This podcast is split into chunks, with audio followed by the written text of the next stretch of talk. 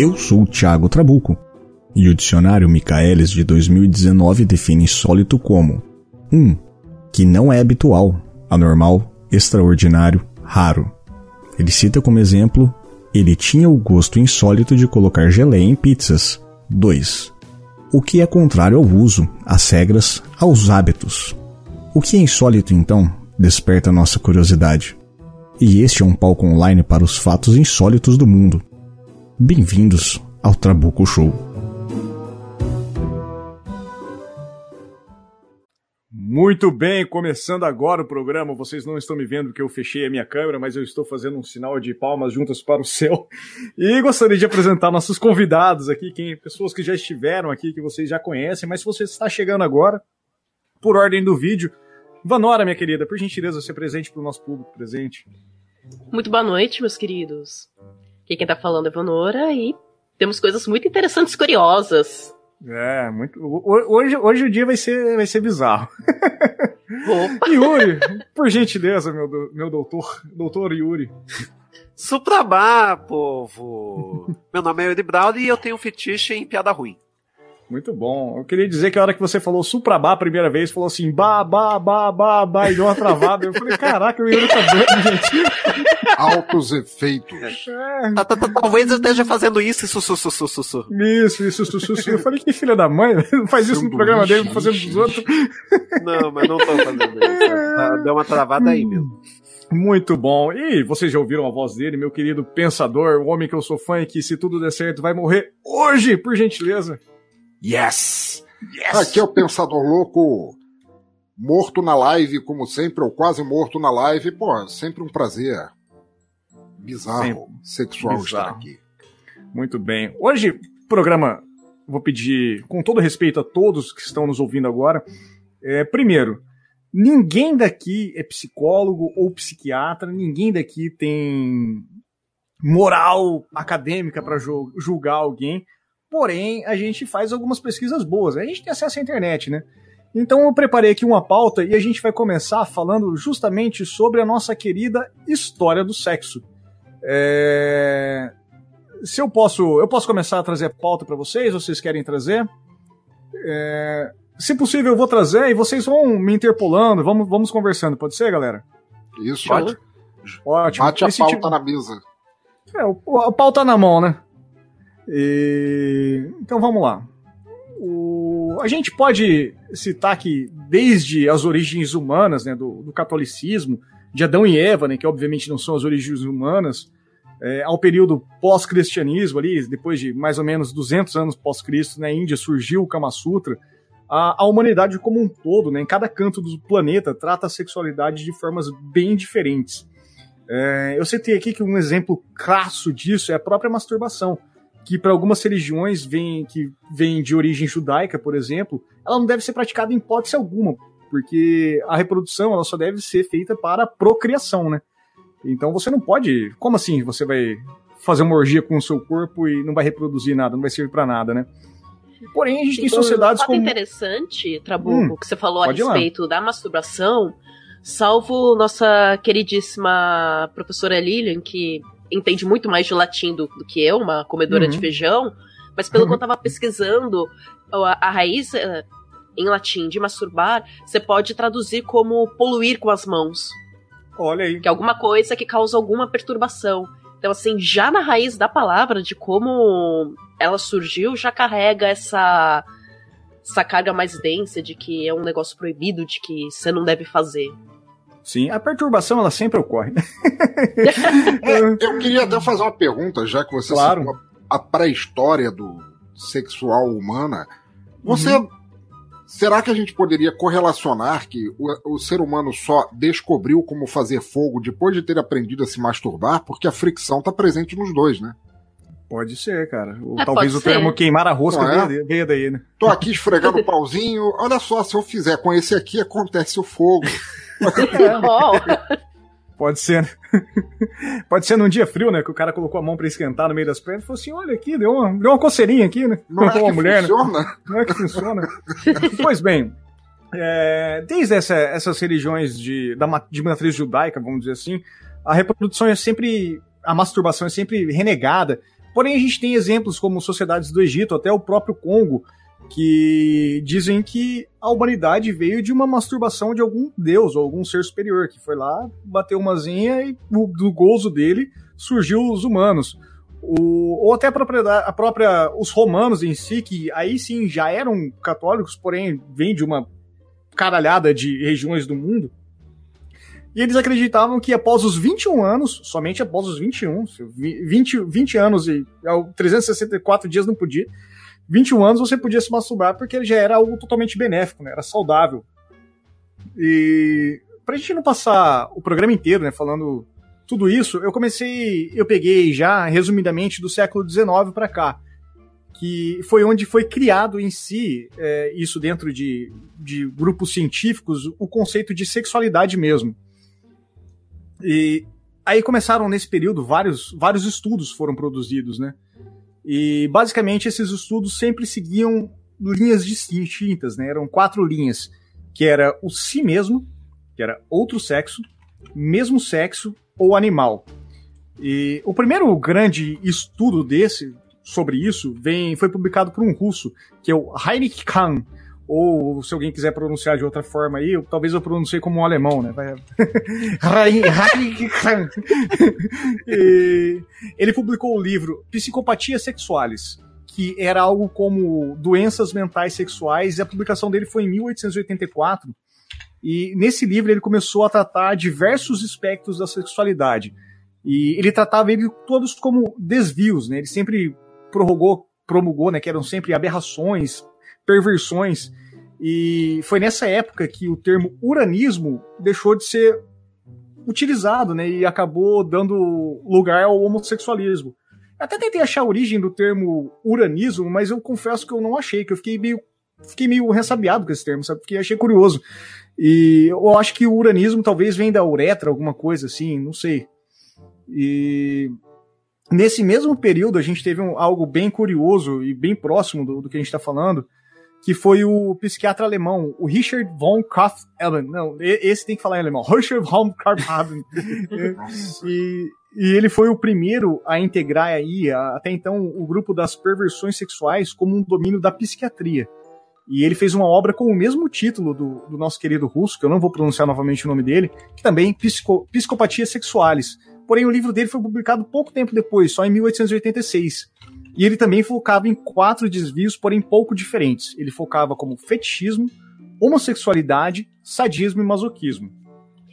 Uma curiosidade claro. pro pessoal, não sei se todo mundo tá ciente dessa história literária, de onde que deriva o sadismo e o masoquismo.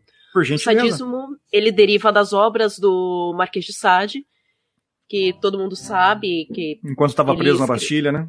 Quando estava preso na Bastilha, escreveu várias loucuras. Sim. E a parte do masoquismo, ele vem do, do livro do Sacher Vomazotti, da Vênus em Peles. Isso, maravilhoso esse livro, maravilhoso. Sim. Então, é, a literatura influenciando para batizar esses fenômenos sexuais que a gente tem. Desde o Conf início da Confesso que esse, esse livro assim. do Vênus em Peles eu não conheço mesmo. É, é muito o... bonito, né? Vale Nossa, a pena. É maravilhoso esse livro. Estará o link no post com mais detalhes se você tiver interesse. De verdade, sempre vai estar, né? O... E é Nesse curioso, meio tempo, né, hum, pode, vai lá, pode ir lá. Que é tudo classificado como desvio da norma, sendo a parte normativa, né, um relacionamento uhum. heterossexual estritamente voltado para a procriação. Qualquer Sim. coisa que varie um pouco disso vai entrar nesse campo de desvios e de histeria também que mais ou menos nessa época foi quando as pessoas estavam querendo descobrir o que estava de errado com as mulheres, né? Uhum. É, nesse próprio período foi quando. Não, na verdade, um pouco mais pra frente. Calma lá, deixa eu guardar. E. A gente seguindo, então, nesse, nessa toada de estudos, o, no meio tempo que aconteceu tudo isso, um tal de Iwan Bloch, ele patenteou o termo, e eu não sei por que, que ele, ele precisou patentear o termo sexologia. E ele iniciou diversos estudos teóricos sobre o sexo. Eu confesso que eu fico. Fiquei curioso como ele conduziu esses estudos teóricos, sabe? Porque teórico sobre o sexo não dá, né? E, ele percebeu no, nos estudos dele que muitas práticas ditas como patológicas até então como você estava dizendo, mano, elas eram sempre muito comuns e sempre existiram em muitas partes do mundo. Talvez por pela grande, vamos dizer assim, a grande influência europeia nos estudos, a gente já tinha todo, toda uma religião voltada ao cristianismo e ao judaísmo, então muita coisa foi, sei lá, foi literalmente escondida, vamos dizer assim, né? É invisibilizada, até, Exato, diria. É. E, e, por volta então de 1920, muito recente já, iniciaram-se os grandes movimentos de libertação homossexual e o desenvolvimento da teoria do terceiro sexo. E basicamente ela foi aprofundada pelos estudos do, de um também estudioso alemão, o Magnus Hirschfeld. E, e, e esse cara foi muito prolífico, ele fez várias divulgações, várias publicações, e eu achei interessante que ele foi o primeiro cara a publicar em um livro uma foto de um transgênero. E, e, a foto é bem legal, assim, porque tem a mulher, como nascida como mulher, e ela contando a história dela, e depois a foto dela como homem, sabe? Como ela se identificava. Então, em 1920, para você ter isso dentro de várias questões. Cara, imagina a Alemanha em 1920, né? E, e, e, alguém se identificar dessa forma já e topar aparecer num livro, eu achei sensacional, cara. Ué, não sei, a, a Lica hum. talvez consiga. Lica, se você tiver aí, deixa um comentário sobre isso ou não, senão depois a gente conversa. Uhum. Uh, se eu não me engano, foi na Inglaterra, no, mais ou menos no mesmo período, ou talvez na virada do século XIX para o século XX, uh, uma, uma escritora extremamente sexualmente reprimida e tudo mais se transformou em homem, assumindo o nome de George Sands e passou a viver como homem para poder ter o livro, os livros dela, os textos dela publicados e continuou é, uhum. assumindo o gênero masculino pelo resto da vida, se tornando também um, um homem trans, um dos primeiros da literatura, que a gente sabe. É muito legal a história. Mas a, a própria história da, da, Mary Shelley, né, que escreveu o Frankenstein, tem muito disso, né? Sim, sim, com certeza. É. Por mais que a mãe da, da Mary Shelley tem que ser muito mais falada do que a própria Mary Shelley em si, porque a mãe dela era foda pra caraca. E ela sofreu desse, desse estigma que a gente tem na sociedade fortemente, né? E por fim, então, a gente chega no tão conhecido, e toda vez que a gente fala sobre o estudo da sexualidade, a gente fala sempre que é culpa da mãe do homem, né? Que vem sempre. tudo da origem de nosso querido Sigmund Freud, né? E o Freud ele afirmava que a corrupção não era exclusividade de uma minoria doente, que as perversões eles estavam sempre presentes em todos desde a infância, né? Que desde, desde quando você é bebê você já nasce com essa perversão e você só vai desenvolver ela com, conforme você vai se desenvolvendo. E, ele traz uma teoria do desenvolvimento psicossexual. E ele afirma que a existência da libido como forma de energia sexual se desenvolve, desenvolve em cinco estágios: oral, anal, fálico, latente e genital. O... Alguém tem algo para comentar aí? Dessa questão de que as coisas começam na infância, tem uma uma conhecida minha, uma, uma, história que eu ouvi, não, não vou dar nomes, tal, enfim, só para claro, preservar claro. a pessoa. Mas assim, quando ela era criança, criança arteira, né? Uhum. A avó dela vinha e dava umas chineladas na bunda dela para ver se você ficava quieta. Só que, tipo, a pessoa não prestava muita atenção, não mirava direito. Então, toda vez que ela dava chinelada na bunda da menina, meio que acertava no clitóris. Hum. E isso desenvolveu, é, passou os anos, ela descobriu que por causa disso lá na infância ela começou a ter uma tendência a, a gostar de, de da parte de, de masoquismo mesmo. Ela meio que se achou aí no BDSM, mas assim, começou na infância. Muitos anos de terapia para chegar nessa origem. É. é mas é, mas é, é, é bem isso que Freud diz, né? Que todo, todo bebê ele tem o seu, o seu lado que vai ser trabalhado como ele, como ele vai como ele vai se desenvolver. Após esses estudos de Freud e tudo mais, a gente entra no, na denominada parafilia, que é mais ou menos o que a gente vai falar sobre hoje. É claro que a parafilia, a gente deve citar, que a parafilia ela é literalmente uma doença, gente. E a gente vai falar mais pra frente de algumas coisas que são mais curiosas do que são mais fetiches do que literalmente doenças, né? É, na verdade, é, é apenas que parafilia acabou se tornando um termo genérico para definir todo tipo de, entre aspas, desvio ou peculiaridade sexual, uhum. mas não é, não é o caso, né? Sim. É, porque é, a parafilia em si é quando ela atrapalha mesmo a, a pessoa de viver em sociedade. Aquilo... Exatamente. vaza das bordas da, da alcova, sabe? É. Tanto é que ela é definida em alguns estágios, a gente vai chegar nesses estágios daqui a pouco. O, a gente começa a definir nesses estudos já em 1953, quando a transexualidade ela acabou sendo reconhecida com quase 50 anos, cara. A gente parar, a gente tem 2020. 70 anos atrás, a gente reconheceu a transexualidade. Então, essas brigas que a gente tem hoje, cara, tá muito recente ainda, gente. Então, é, para a sociedade reconhecer isso, é, é algo que isso vai, infelizmente, isso vai muito longe ainda, né? E aí sim a, a, ciência, vamos dizer propriamente dita, começou a tratar o termo parafilia. E a origem parafilia, parafilia, desculpa, ela vem de um termo grego que é fora de e filia, que vem de amor, né? E ele era definido como um padrão sexual que, em que a fonte predominante do prazer, no geral, advém de algo que não é o coito em si, mas outra prática. E é considerado parafilia também quando o desvio não é o ato sexual em si, né? Mas o, o objeto de desejo, né? O, um exemplo disso é a zoofilia. Tem gente que não precisa do, da penetração com o animal, né? Só de ter o animal próximo já. Puf, já vai, né? E tem o, o grande livro que, que cuida da, das doenças mentais, né? O DSM-IVR, que é a classificação dele agora, né? O DSM que vem de Diagnostic and State Statistical Manual of Mental Disorders, que é o livro da Associação Americana de Psiquiatria. Nesse livro, ele caracteriza as parafilias como são caracterizadas né, por anseios, fantasias ou comportamentos sexuais recorrentes e intensos que geralmente envolvem objetos, atividades ou situações incomuns que causam sofrimento clinicamente significativo ou prejuízo no funcionamento social ou ocupacional em outras áreas importantes da vida do indivíduo, e esse é o critério B de classificação, como a Vanora estava falando, né, Vanora? Que vai, literalmente vai realmente causar problemas, né?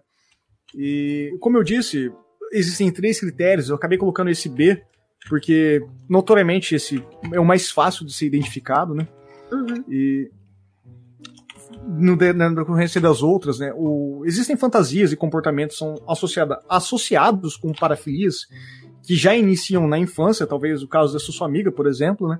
Sim. E nos primeiros anos da adolescência ali, e eles acabam tendo uma uma característica mais forte, eles se define, definem mais né, durante toda, todo o período de adolescência e idade adulta.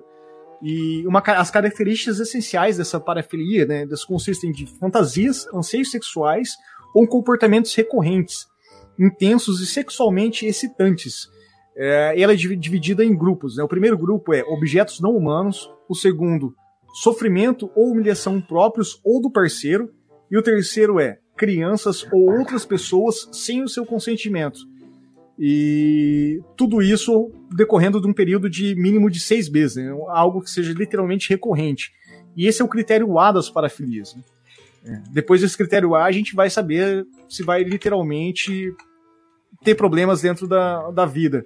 E o critério. C ele é muito simples, né? O critério C ele define, talvez pela idade de adolescência e tudo mais, ele define que sejam pessoas acima de 18 anos, né? O... Dentro dessas parafilias, a gente tem divisões, né? Elas incluem exibicionismo, que são exposições literalmente dos genitais, o fetichismo, que é o uso de objetos inanimados, o fruteirismo, que é tocar ou esfregar-se em uma pessoa sem o consentimento dela, isso é crime, tá, gente? E é. pedofilia, que é o foco em crianças pré-púberes, né? Foi, também é crime. O, o masoquismo sexual, que é ser humilhado ou sofrer, o sadismo sexual, que é infligir humilhação ou sofrimento, e o fetichismo transvértico, que é vestir-se com roupas do sexo oposto, e o voyeurismo, que é observar atividades sexuais. Tudo isso descrito exatamente com as palavras do DSM. O, ainda a gente é válido citar que, exceto pelo masoquismo sexual, a proporção entre os sexos está estimada entre 20 homens para cada mulher que sofrem de parafilias. E basicamente não existem mulheres, não quer dizer que não tenha mulheres que sofram de parafilias, mas é sempre isso derivado, a, a grande maioria diagnosticada são os homens que têm problemas. Desculpa, gente, eu sou homem e eu sei que a gente é errado em muitas coisas. E ainda sobre as classificações A, B e C, existe uma categoria residual que é a, para, a parafilia sem outra especificação. que ela inclui várias outras parafilias que são encontradas com muito uma frequência muito menor e acho que é basicamente sobre elas que a gente vai falar agora, entrando no, em alguns pormenores, alguns detalhes, né? O... Alguém quer comentar alguma coisa antes da gente. Antes, antes de nós virarmos? Não. Não? Então, eu acho que é mais uma observação interessante, mesmo em relação a tanto a pedofilia quanto. Qual o nome do outro, pai? De se esfregar loucamente nas pessoas sem consentimento. Isso. É o fronteirismo é, de vem, vem de identificado de frotas de carros mesmo. A galera do busão, sabe? Do Raimundo. Assim, do, do Raimundos. É. é. Você ter o. Essa tendência em si, ela não é crime. O, o crime é o, é o abuso de vulnerável. Sim. É a parte do abuso em si, o abuso de, de uma pessoa que tá ali sendo esfregada, é, sem tá ok com essa situação. Okay. Mas a parafilia em si, ela, curiosamente, ela não é tipificada como crime. Uhum. É, o, o, no caso, o, a pedofilia sempre vai ser crime, não tem exceção. Sim. Mas o fronteirismo, se a pessoa que você está esfregando, independente de onde for, se for dentro do ônibus, se for dentro da sua casa, se a pessoa tiver o, consentimento de topar você fazer isso, é um tesão interno entre vocês, assim, entre quatro paredes, Sim. tudo bem, sabe? E aí, todo beleza. mundo topar, beleza, né? É, exatamente é, se isso. todo mundo combina direitinho, dá para todo mundo se divertir. Mas o problema maior é você fazer as coisas sem consentimento. E animais e crianças, elas não, e adolescentes, eles não podem consentir. Exatamente. O... Vamos tocar é. outra vinheta então, gente? Ah, pode falar, pensador. Aqui, não, é que a questão do. especificamente da. Da pedofilia é que mesmo não, não depende apenas do, do consentimento, né? Na maioria dos lugares, é crime mesmo que a criança consinta, porque é uma questão de vulnerabilidade, que às vezes a criança Sim. não tem sequer a, capacidade de, de, discernir se, se pode ou não, ou se deveria ou não dar o consentimento. Na verdade, isso. Hum. É, é, tá que, é que o, o, termo, o, termo, o termo vulnerabilidade vem, ele vai para muitas coisas, tem muitas questões, desde pessoas com deficiências mentais, deficiências motoras, Sempre. pessoas idosas. Sim. Então, e o termo, o, o crime sexual avultáveis, ele é muito maior do que a gente associa sempre a pedofilia, né? Mas a pedofilia, invariavelmente, no mundo inteiro é crime, né? Talvez algum, Sim. sei lá, no, no Afeganistão, alguma coisa role. É, tem, tem aqueles, é, aqueles é, não... lugares com, com certas aberturas quanto a casamentos é. com, com, com, menores, Sim. bem menores e... Bem, mas eu não, não gosto nem de falar dessas porra que eu fico, eu fico puto. O... Vamos, vamos tocar uma vinheta então? Vamos, vamos começar? Bora. Então vai. Embora.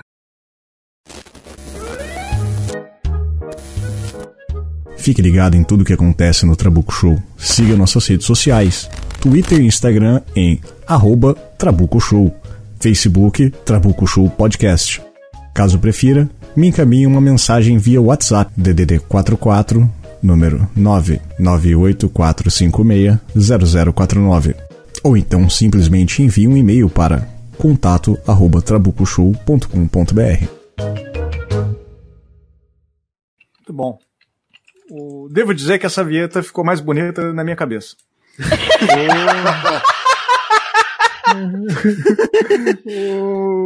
Pô, mas gostei, ficou, ficou bonitinho. Então vamos começar perguntando assim: é, é uma parafilia desejo por vinhetas perfeitas? Talvez o Trabuco esteja revelando uma aí que. olha aí, olha aí. É, vocês sabem que no caso de podcast, para mim, a perfeição é, é, um tesão absurdo, né? E fazer o, o podcast ao vivo é uma liberação sexual, olha assim. Olha. Porque, é, quem, quem, já gravou comigo anteriormente, na época de Nostromo, NP, até do finado Cinema Podcast, ou outros afins, né? Até do próprio UF Podcast. O UF Podcast acabou porque, porque eu era doente, né? Porque eu queria fazer um podcast maravilhoso, aí eu lançava a cada seis meses. Então daí o podcast deu três anos e teve, sei lá, oito episódios. Eu falei, não, para com essa merda, vamos fazer outra coisa diferente. Deixa eu me libertar. O... Então, só pra, só pra me exemplificar o que. Pro, pro, pra quem tá ao vivo agora, quem tá, tá comentando na live.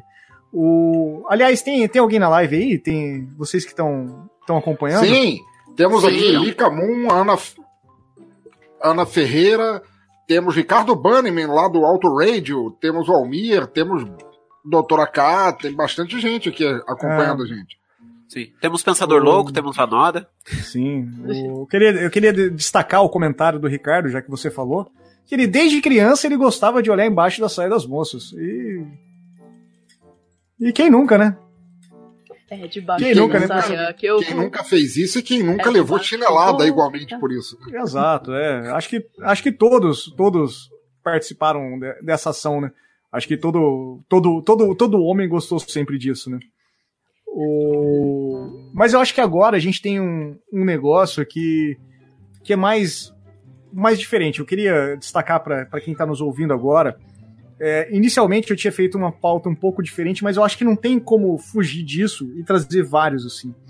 É, eu acabei separando vários itens que são considerados, sei lá, como ou fetiches, né? Aliás, o fetiche, por mais que seja uma palavra derivada do francês, eu descobri que fetiche vem do português, cara. Eu fiquei maluco com isso. É. E, é, do, do, desejo e tudo, né? Eu falei, cara, como que essa porra a gente fala em francês? Que, que coisa mais linda, fetiche. Não, essa palavra é em português, tá ligado? Por que, que a gente mudou, né? E, fetiche é só tesão, né? No português, claro, né? E, então eu separei alguns tópicos. Se você adora isso, talvez você que está ouvindo agora se identifique com algum. Eu, eu confesso que eu me identifiquei com algumas coisas aqui. Falei assim, ó, talvez eu goste aqui, hein? Não sei não. Então eu vou trazer e eu vou dar liberdade para quem tá falando aí para para comentar. Eu vou colocar no, no, no, site do Trabuco Show, e vou posteriormente postar em redes sociais, um dicionário de, de tesões, né? Um dicionário de fetiches. Eu acabei separando em ordem alfabética. Eu vou trazer a primeira e vocês fiquem à vontade para comentar aí. A primeira delas é Aí, cara, vocês sabem que eu sou péssimo pra leitura. Que é Ana Tidei. An, Ana, assim, não a Ana que tá nos ouvindo agora. Ana Tidaefilia. Que é o prazer em transar sendo observado por patos. E que é uma espécie de exibicionismo. Patu vê. Patu é, vê. O que eu achei, o que eu achei curioso é que são patos, não são marrecos, não são curiosos não, não, não, é ganso, não é nada. É pato. É pato, é. Isso deve ser da época medieval, nos lagos e tudo mais. Né? Será que é pelo Alexandre Pato? Tomara que não, né, cara? Porque o Alexandre Pato ele tem, cara, ele tem uma cara broxante demais, gente, pelo amor de Deus. O próximo é o axilia, axilia, axiliasmo, meu Deus. Que é o sexo praticado nas axilas ou fixação por axilas. Alguém já transou com uma axila aí, gente? Olha, não posso Olha. dizer que tem, assim, mas. Não conscientemente, pelo menos, né? É. o, o próximo da lista, ainda dentro da letra A, que é o aiquimefilia, que é o prazer em uso de objetos cortantes. E eu até coloquei do lado, já na letra B também, a belenofilia, que é o prazer pelo uso de agulhas ou objetos perfurantes. Cara, nada que é perfuro corante, perfuro, perfuro corante, caraca, não consigo falar essa palavra vai. Perfuro cortante. Perfuro, cortante vai estar tá dentro do meu quarto em algum momento sexual, assim. Nunca, gente. Nunca, nunca, nunca, nunca. É, já entra nas práticas BDSM, né? Sim. Ah, Sim. É, eu não sei, porque assim, dentro da, da belenofolia, pelo que eu li, o, as pessoas têm prazer só em ver, tipo, uma, uma faca, por exemplo. Uhum. Perdão, na aikimofilia. Tipo, você vê uma faca bem afiada, sei lá, você assistiu. Como que é o programa do, do History que os caras fazem no, no aço lá, né? A prova de fogo. Né? Nossa, a prova de fogo deve ser um programa tesão pra caralho, assim, literalmente. E eu, eu realmente acho o programa tesão mesmo. Olha aí, olha aí. É, não nesse sentido, né? O próximo dentro da letra B, que eu achei bem bizarro, é o Blumpkin. Então, receber o Blanking, ele é uma forma de prazer quando você tá naquele seu momento fazendo o, o, o 02, né? Agora, antes a gente falava número 2, agora eu preferi o Cunha 02, obviamente, vocês, vocês, entenderam? Então, quando você tá fazendo o 02 no banheiro, alguém vai lá e, e pratica sexo oral com você. E, e gente, na boa. eu não sei. Eu acho que é intimidade demais, cara. É intimidade demais. Ai. É. Não. É, mas não, não, não. É, ó, o pessoal não diga nunca assim, não diga nunca assim até. Olha só, é... não vamos. A gente, a gente fala em relacionamentos ótimos assim. Eu tenho um relacionamento ótimo, por exemplo, hoje, dia 2 do 7 de 2020, só para datar literalmente, eu estou completando 15 anos com a minha esposa. O que, que eu olhei para ela? Eu falei assim, amor, 15 anos nossos, vamos fazer alguma coisa especial? Vamos. Então tá, eu vou gravar um podcast. É, e ela falou assim, também te amo. Vou apimentar o casamento gravando um podcast. Um podcast. Isso aí. E, mas não, cara, cagar com a porta aberta já não rola, cara. Não, isso aí nunca vai acontecer. E, clismafilia, que é a obtenção do prazer sexual pela introdução de líquido pelo ânus. O, eu gostaria muito que o que o Léo Nonsete era para ele estar tá aqui, ele teve algum problema, não, não conseguiu entrar com a gente na gravação. E. Por que ele pratica? Fina... Não, que no final do NPcast a gente fez um podcast que nunca foi pro ar, o último, o, literalmente o último podcast que a gente gravou, que foi sobre o Ig Nobel, onde um japonês ele desenvolveu a técnica de fazer uma autocolonoscopia. Oh. E esse japonês oh, yeah. literalmente devia ter esse, essa tara, sabe? O cara, Alguém, alguém Como pode é que continuar? é o negócio? A Lilia de Oliveira falou, tem aqueles vasos sanitários para casal. Oi, quê? Sim, sim. Nossa, vaso sanitário para casal. Para você. Assim, gente? como assim? Um, um número, é para você fazer o número 2 a 2. Não. Ah, então pela número 4. Pera aí. Ou, ou número 2 a quatro mãos, como você preferir. Pera aí. Eu vou ter que pesquisar no Google isso agora, gente. é, literalmente um acoplado pro outro. Não sei se é a mesma caixa ou tal, mas daí fica não, uma. Um, tá, tá, a imagem na tela para todo mundo. Um Duas canecas de vaso sanitário privado. Não, mas não tem. Vamos. Que já lembra do Two Girls One Cup, né? É. Eu, aqui, ó. Gente. Não, gente. não, gente. Alguém pode trazer a, a climacofolia aí pra gente? Pra nós, pra, pros ouvintes aí? A, a climacofilia é um negócio engraçado. É curioso, porque ela consiste em cair nos degraus de uma escada. Todo, ninguém gosta de cair, né? É claro desagradável, você ficar todo roxo e tal, né? Mas quem tem essa parafilia, ela sente um negócio incrível, assim. O autor Jess Baring, que ele escreveu um livro a respeito de fetiches sexuais bizarros, relatou casos de climatofilia e é com a ideia de descer rolando pela escada, né? Caindo de qualquer jeito, entenda. Oh, yeah. Mas oh, assim, oh, yeah. não se trata de uma forma específica de sadismo. Nossa, eu quero rolar a escada e ficar todo roxo. Não, porque não, é... são realmente poucas pessoas que têm esse tipo de desejo. Elas dizem que o fetiche tem a ver com a ideia delas mesmas caírem da escada, não de outras pessoas. Eu acho que vem da cantada, fala assim, você chegar na pessoa e falar assim, e aí, rola? Aí o cara fala, rola. Opa, rola. Cara, eu estou caidinho por você. É, Nossa, eu fico pensando, isso, isso... eles poderiam filmar uma orgia na escadaria da Penha. Nossa. Nossa. Isso me lembrou um, um, caso de um fetiche muito engraçado que eu vi no Fortran, que era um cara que ele tinha fetiche por padrões de azulejos. Então ele oh. tinha pastas e mais pastas no computador dele com fotos de azulejos separados por cor, por tipo, por textura, por é, desenho. Cara, ele com certeza que... ele tá dentro do, do Blumpkin lá. Ele com certeza pratica.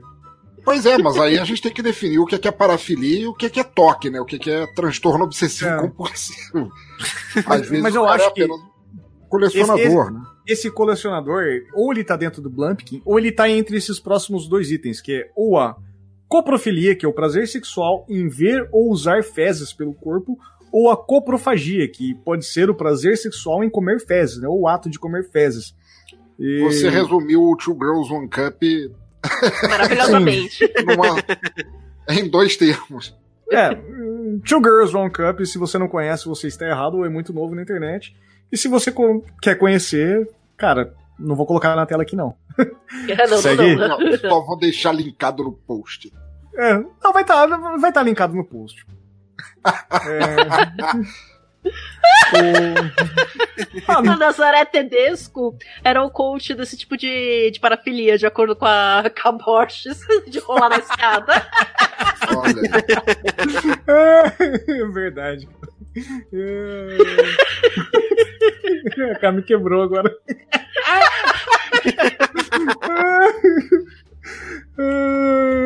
A dacrifilia. Caralho. É o que o Trabuco tá fazendo agora da, dacrifilia. Ah, cara, alguém fala aí, peraí que eu vou, vou parar. Ah, gente, é o seguinte, a dacrifilia significa quando você tá sentindo excitação com lágrimas ou estouro de outra pessoa. Que deve ser literalmente o que tá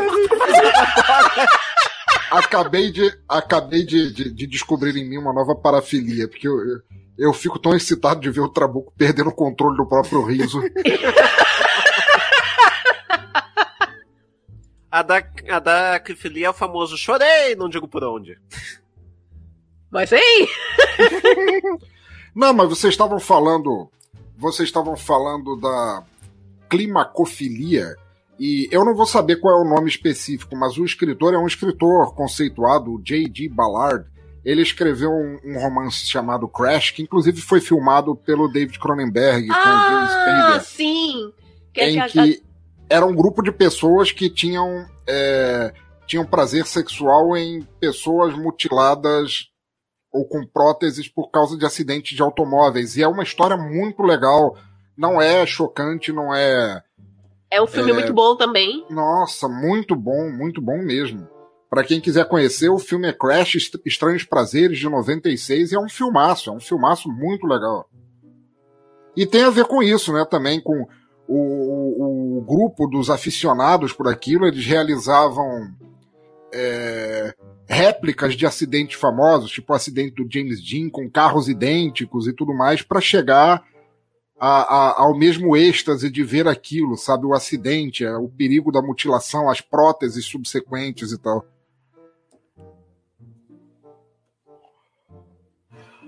Acho que o Trabuco ainda tá sem recuperando. É, o Trabuco tá sem ar ainda. Trabuco vai voltar daqui a 15 minutos com o cabelo molhado, um cigarrinho no canto da boca. É. Foi bom para você, Trabuco? ah, obrigado, você me quebrou mesmo. Quebramos é... o Trabuco ao vivo, cara. Cara, eu tô. Sei lá, aqui tá, aqui tá doendo, assim, tá ardendo. Voltei aqui. Não, eu soltei o microfone e fui lá do outro lado. É, nem sei, nem sei o que aconteceu. Vamos, vamos, vamos seguir. Onde a gente tá? Agora, o próximo é eproquitofilia. Que é quando o parceiro. Opa. Vai lá, vai lá, pode falar. A eproctofilia é quando você tem tesão quando o parceiro solta um pum perto de você. Ah, quem nunca, né? Opa! Sim. Aquele silencioso, mas mortal. É. é, eu devo dizer que nesses 15 anos, como eu estou junto com, com a minha esposa, várias vezes eu já fiz isso e cobri ela com a cabeça, né, na coberta, assim. Mas nunca. Ai, que maldade! Nunca não foi visto, né? Eu posso falar que com certeza ela não tem esse, esse fetiche. Depois disso a gente tem. Caraca, eu ainda tô. Peraí. Respira, tá na boca. Nossa, gente. A gente ainda. Eu devia ter deixado eu rindo só pra entrar na agradecer, mas não. A gente ainda tem a metafilia, que é o prazer em ter contato com o vômito de alguém ou vomitar em outra pessoa. Gente, gente, isso não pode ser fetiche, gente. Isso é, o cara desse tem que ser preso, pessoas. Qual o problema? Deixa a pessoa se masturbar naquela cena clássica do exorcista. Não, não, não, não. A toda escorrendo na boca. Não, não, gente, não. Todo, todo Réveillon minha mãe faz uma sopa de lentilha deliciosa, assim. Olha aí. Todo Réveillon pega aquela sopa de lentilha e olha pra uma tia, minha tia Ursaneira, lá de Campo Grande. Beijo, tia. Se um dia você passar por essa. Ou ouvir o Trabuco Show, eu duvido muito. Eu olho e falo assim: você já assistiu Exorcista, tia? Ah, Thiago! Desde 2002, Mas eu fico, eu fico pensando nisso, na emeto, emetofilia quando, quando eu era moleque, meus pais, é, antes deles terem se separado, eles tinham mania de jantar num, numa cantina italiana perto de casa e tal. E toda vez que eu era um verme, um verme infantil, é, toda vez que eu chegava lá, eu pedia uma lasanha. E eu sabia que toda vez que eu comia aquela lasanha, que o troço era um, um estrupo alimentar, que eu chegava em casa, passava mal, acabava vomitando. A última vez que eu lembro isso acontecer, eu já pedi a minha mãe para abrir a porta da casa rápido, porque eu não estava aguentando. O estômago já estava em ebulição e eu tinha que sair correndo. Pois eu entrei correndo em casa, vomitei no meio do caminho, pisei, escorreguei e entrei deslizando para dentro do banheiro. Agora. Agora, eu fico imaginando se tem um emetófilo presente no local, ele assiste aquilo tudo, acende um cigarrinho e fala: Faz de novo. e, e, e, toda essa balbúrdia já aconteceu em Angola, pensador? Não, não, não. Foi aqui no Brasil ainda. Quando era moleque. Sim, sim. Foi por isso que ele saiu de Angola. Você... Angola até aqui. o... A espectrofilia, que literalmente foi a origem desse programa. Só para me pontuar as pessoas, e se vocês tiverem o interesse que estão nos ouvindo agora, é, e que, que saia um programa sobre isso. Eu comecei a montar essa pauta que eu tô falando hoje, eu comecei a montar sobre famosos, literalmente famosos, que fizeram sexo com fantasmas. E eu juntei uma, uma lista gigante de famosos que relataram experiências sexuais com fantasmas e tudo mais. E aí eu caí no, no estudo da espectrofilia e entra na Wikipedia listando verbete, sabe? E aí eu fiquei, tipo, uma semana maluco, assim, e falei assim, gente, nunca mais vou transar na vida, esses caras estão muito errados. Várias vezes, os integrantes do projeto pedem que a nossa equipe não ligue qualquer tipo de iluminação. Você vai conseguir acender a luz, Bilu? Apaga a tua. Bilu diz que quer dar um recado. Qual a sua mensagem para a Terra, Bilu? Apenas que escutem o Trabuco Show. Contato foi de pouco mais de 10 minutos. A distância permitida não foi suficiente para imagens de melhor qualidade. Bilu diz que está cansado e desaparece na escuridão.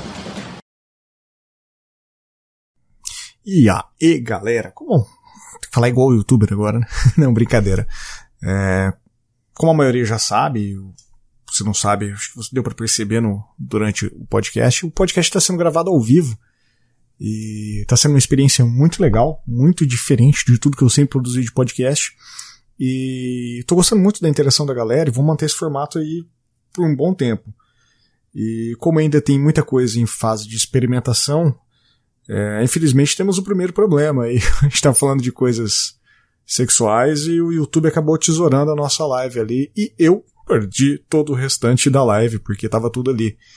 É, tava confiando que ia ficar tudo salvo no YouTube e fazer igual no episódio anterior das pegadas de São Tomé, onde a gente só exportou o áudio e o podcast estava pronto. É, mas dessa vez, infelizmente, tivemos esse, essa série de problemas. Mas eu acredito que até o momento foi um bom episódio.